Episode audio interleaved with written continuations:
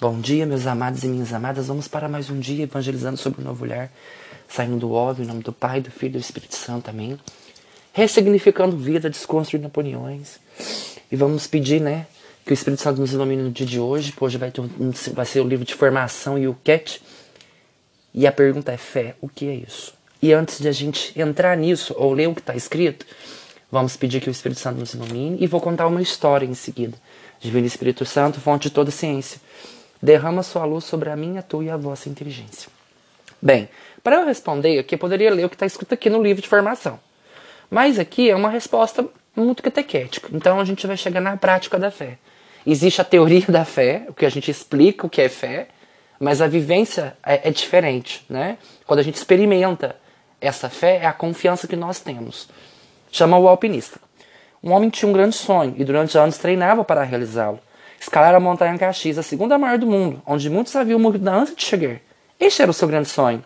Ele sabia da dificuldade que enfrentaria, mas por ser orgulhoso queria as glórias de alcançar o topo da montanha sozinho, feito inédito até então. Chegado o grande dia, o alpinista começou sua escalada rumo ao pico e escolheu o lado mais difícil e perigoso. Apesar de seu preparo físico, o cansaço venceu quando estava quase atingindo o pico da montanha. Escorregando, começou a cair muitos metros pela, pela encosta, até que um dos ganchos que ele havia colocado para sua esperança o sustentou. Aí ele ficou pendurado, bastante machucado por horas seguidas à espera de uma equipe de salvamento. Já era noite, uma neblina intensa encobria a montanha. No desespero de salvar, sem saber em que atitude se encontrava, ele gritou aos céus pedindo socorro. Deus, se você existe, me ajude agora. Não obteve resposta alguma. E mais uma vez ele chamou. Deus, para que minha mãe tanto rezou, se você existe, me socorra. Nesse instante, uma voz forte respondeu: Você me chamou, meu filho? O alpinista, desconfiado, porém muito assustado, perguntou quem está falando. Você não me chamou? Eu existo sim, estou aqui para ajudá-lo. Respondeu a voz em tom acolhedor. Então Deus me ajude a sair dessa situação, caso contrário morrerei. O desespero já tinha tomado conta do alpinista, tão confiante das suas habilidades. Você lembra daquele presente que sua mãe lhe deu no seu último aniversário? Perguntou Deus a ele. Aquele canivete todo especial, sim, está aqui comigo.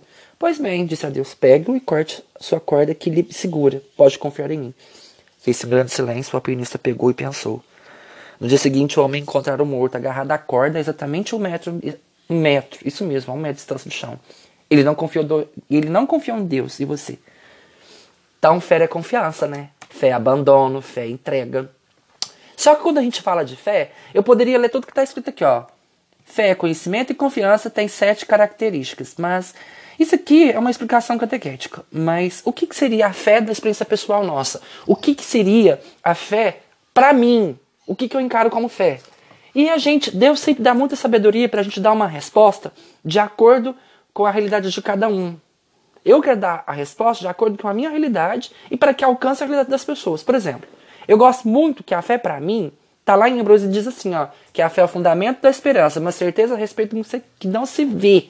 Então, fé é acreditar naquilo que não se vê, é acreditar no impossível, é acreditar que a fé opera milagres, que ela reestrutura famílias, lares, corações e emoções.